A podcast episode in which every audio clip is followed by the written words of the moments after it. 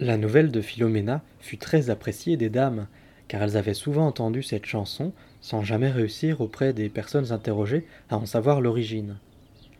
Mais le roi, en ayant entendu les derniers mots, dit à Panfilo de prendre la parole à son tour. Celui-ci dit alors L'évocation du songe dans le précédent récit me suggère le thème d'une nouvelle qui raconte l'histoire de deux rêves portant sur l'avenir, alors que celui d'Elisabetta relatait le passé. Leurs auteurs eurent à peine le temps de se les raconter qu'ils devinrent réalité. Vous devez savoir, amoureuses amies, que le propre des vivants est de voir en songe de multiples choses, qui, bien que paraissant toutes véridiques aux yeux du dormeur dans son sommeil, se révèlent à son réveil vraies pour certaines, vraisemblables pour d'autres, ou en, en partie seulement exactes pour d'autres encore. Et pourtant, il n'empêche que bon nombre d'entre elles se réalisent. C'est pourquoi nombreux sont ceux qui prêtent autant de foi aux songes qu'aux événements qu'ils verraient éveillés, se désolant ou se réjouissant de ces visions selon qu'elles leur donnent à craindre ou à espérer. Il y a, par contre, des gens qui s'en défient jusqu'au moment où ils se voient menacés du danger présagé. Pour ma part, je réserverai mon jugement, car les songes ne sont pas toujours vrais ni toujours faux. Chacun d'entre nous a eu maintes fois lieu de constater, en effet, que les songes ne se réalisent pas toujours. Je vais essayer de vous montrer par ma nouvelle, tout comme Philomena l'a fait d'ailleurs avant moi, que les songes, quelquefois, se réalisent. Je pense à ce propos que celui qui vit et agit avec droiture ne doit redouter aucun songe funeste, ni abandonner pour autant ses bonnes intentions. Personne ne doit croire, par ailleurs, aux choses perverses et criminelles même si elles sont le terrain d'élection des rêves et qu'elles confortent leurs auteurs en augurant favorablement de leurs desseins. Dans le cas contraire, les songes méritent de trouver créance auprès de chacun de nous. Mais venons-en à notre nouvelle. Il y avait à Brescia un noble appelé Messire Negro da Ponte Carraro qui avait plusieurs enfants, dont une fille nommée Andreuola, jeune, fort belle, célibataire, que le hasard fit s'éprendre d'un de ses voisins, du nom de Gabriotto, homme de basse condition mais de conduite irréprochable, beau et séduisant de sa personne. Grâce au dévouement et au bon service de la servante de la maison, la jeune fille fit tant et si bien que non seulement Gabriotto se sut aimer d'Andréola, mais fut accueilli fréquemment, pour le plus grand plaisir des deux amoureux, dans un beau jardin appartenant au père de la jeune fille. Et ils devinrent en secret mari et femme, afin que rien, sinon la mort, ne pût rompre leur délicieux amour. Leur rencontre se poursuivait ainsi clandestinement, quand une nuit, la jeune femme, dans son sommeil, crut voir, en sa compagnie dans le jardin, Gabriotto qu'elle tenait enlacé pour leur plus grande joie à tous deux, et tandis qu'ils demeuraient ainsi, elle crut voir sortir du corps de son amant une chose obscure et terrifiante, d'une forme qui ne ressemblait à rien qu'elle connût, qui se saisissait, lui semblait-il, de Gabriotto, l'arrachait de ses bras avec une force inouïe malgré ses efforts pour le retenir, et l'emportait sous terre, tous deux se dérobant définitivement à sa vue. Sa douleur fut si intense qu'elle s'éveilla, et ayant repris ses esprits, elle se réjouit de voir que ce n'était qu'un songe, tout en conservant néanmoins une appréhension certaine. C'est pourquoi elle fit tout, le soir suivant, pour éloigner Gabriotto qui souhaitait venir la retrouver la nuit. Mais pour ne pas jeter le soupçon dans son esprit, elle finit par accéder à son désir et le reçut tout de même la nuit suivante dans son jardin. Ils avaient cueilli un bouquet de roses rouges et blanches, car c'était la saison, et ils allèrent s'asseoir au pied d'une très belle et très claire fontaine qui se trouvait dans le jardin. Et là, après avoir longuement et joyeusement joui l'un de l'autre, Gabriotto lui demanda pourquoi la veille elle lui avait interdit de venir. La jeune femme s'expliqua, lui racontant le songe qu'elle avait eu la nuit précédente et le pressentiment qu'elle en nourrissait. À ces mots, Gabriotto éclata de rire et lui dit qu'il était stupide de croire au songe, car l'excès ou au contraire le manque de nourriture en était la cause, et que chaque jour apportait la preuve de leur vanité. Et il ajouta Si j'avais voulu me fier au songe, je ne serais pas venu, non pas à cause du tien, mais du mien, celui que je fis la nuit passée. Je me trouvais, me semblait-il, dans une belle et agréable forêt que je parcourais, chassant, et j'avais pris une chevrette si belle et si jolie que nul n'en avait jamais vu de semblable. Je la voyais, me semblait-il, plus blanche que neige, et en très peu de temps elle m'adopta si bien qu'elle ne me quittait plus. Il me paraissait que je la chérissais tant, cependant que je lui avais passé un collier d'or autour du cou, afin qu'elle ne me quittât pas, et je la tenais par une chaîne d'or. Puis il me semblait qu'à un certain moment, alors que la chevrette reposait et qu'elle avait posé sa tête sur ma poitrine, déboucha, venant je ne sais d'où, une chienne de chasse noire comme le charbon, affamée et d'allure terrifiante, qui se dirigeait vers moi et à laquelle je n'opposais, me semblait-il, aucune résistance. La laissant, toujours me semblait-il, poser sa gueule sur ma poitrine, du côté gauche qu'elle dévora pour atteindre le cœur, l'arracher, me semblait-il encore, et l'emporter. J'en ressentais une si cruelle douleur que mon sommeil fut interrompu, et à peine éveillé, ma main courut du côté gauche pour voir si je n'étais pas blessé. Mais je n'avais rien, et je me moquais de moi-même et de mon exploration. Mais qu'est-ce que cela peut bien vouloir dire? J'ai déjà rêvé de choses semblables et de bien d'autres plus terrifiantes, et ce n'est pas pour autant qu'elles se sont réalisées, ni en totalité, ni en partie. Oublions donc tout cela et ne pensons qu'à nous donner du bon temps. La jeune femme, déjà épouvantée par son propre rêve, le fut bien davantage par ce dernier récit, mais elle cacha son effroi de son mieux pour ne pas risquer de peiner Gabriotto. Or, comme il s'amusait, s'enlaçant et s'embrassant à tour de rôle, elle tenait son regard fixé sur lui plus qu'à l'accoutumée, inquiète, mais ne sachant de quoi, et elle parcourait par moments le jardin des yeux pour voir si aucune forme noire ne se profilait à l'horizon. Ils étaient ainsi l'un à l'autre, lorsque Gabriotto, jetant un grand soupir, la prit dans ses bras et lui dit Oh, mon cœur, aide-moi, je meurs Et sur ces mots, il tomba à terre, sur l'herbe du pré. Le voyant ainsi tomber et se replier sur lui-même, la jeune femme lui dit au bord des larmes Mon doux amour, que t'arrive-t-il? Gabriotto ne répondit pas, mais tout haletant et couvert de sueur, il passa très vite de vie à trépas.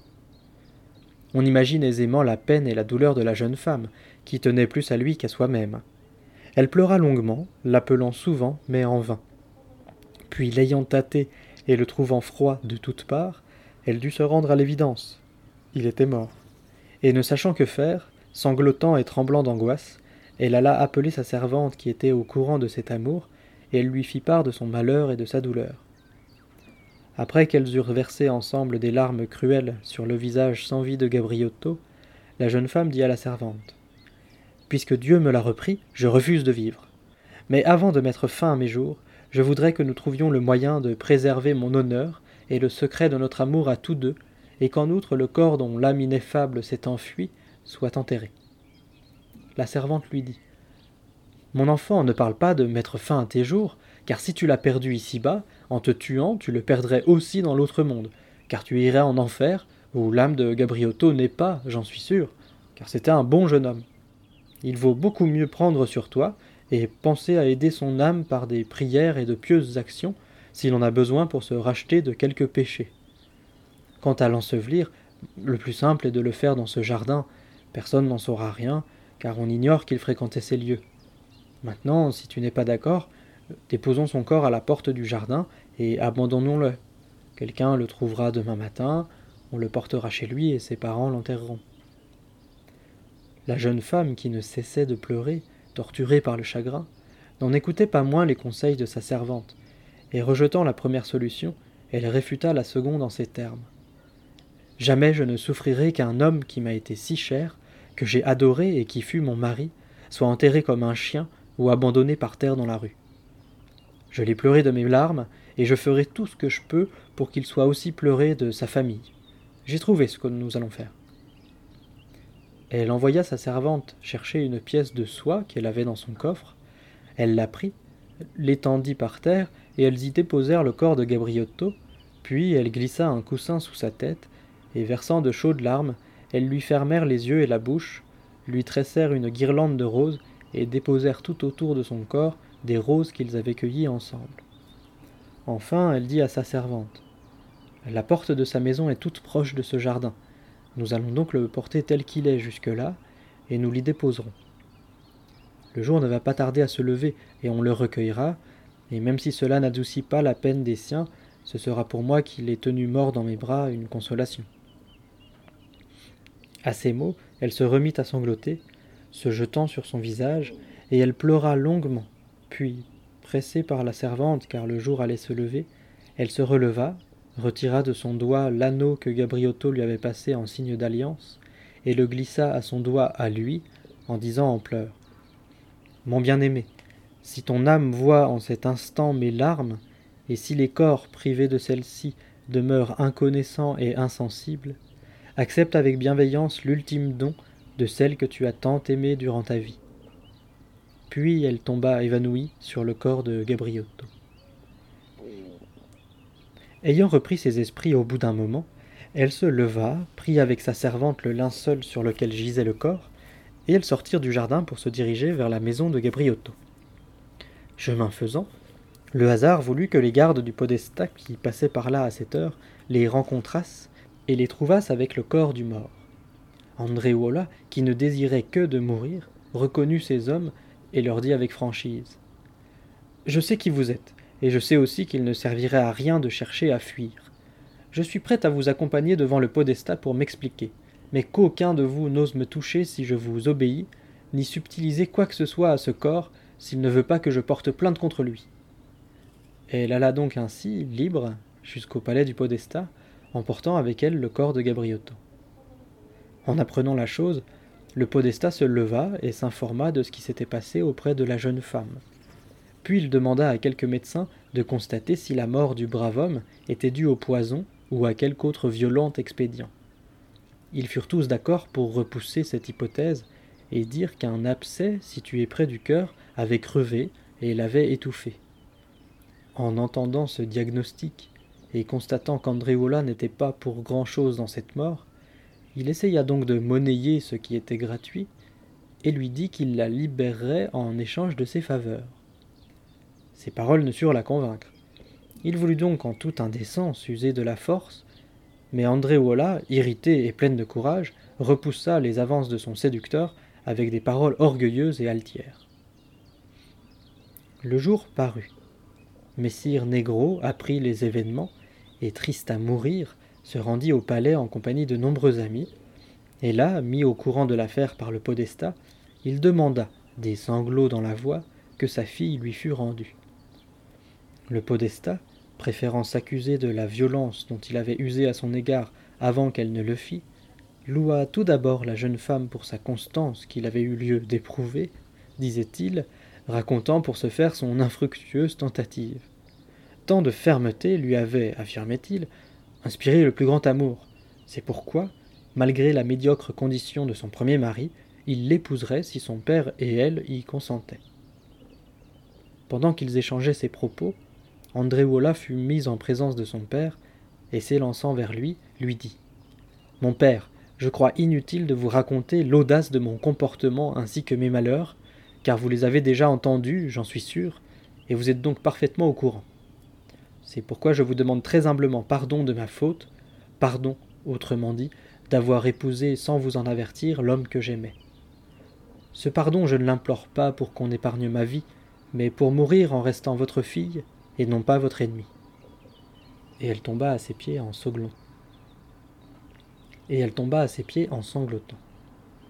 Messire Négro était un homme désormais âgé, bienveillant et attentionné de nature.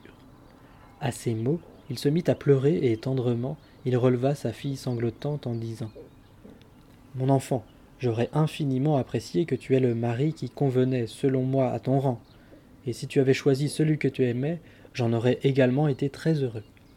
Mais tu me l'as caché, et ton manque de confiance m'attriste d'autant plus que je te vois veuve avant même d'être mise au courant.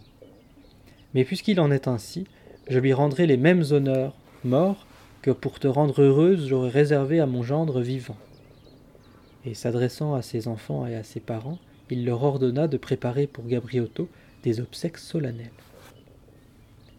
Sur ces entrefaites, les parents et parentes du jeune homme avaient appris la nouvelle et étaient accourus, escortés par presque tous les habitants de la ville, hommes et femmes.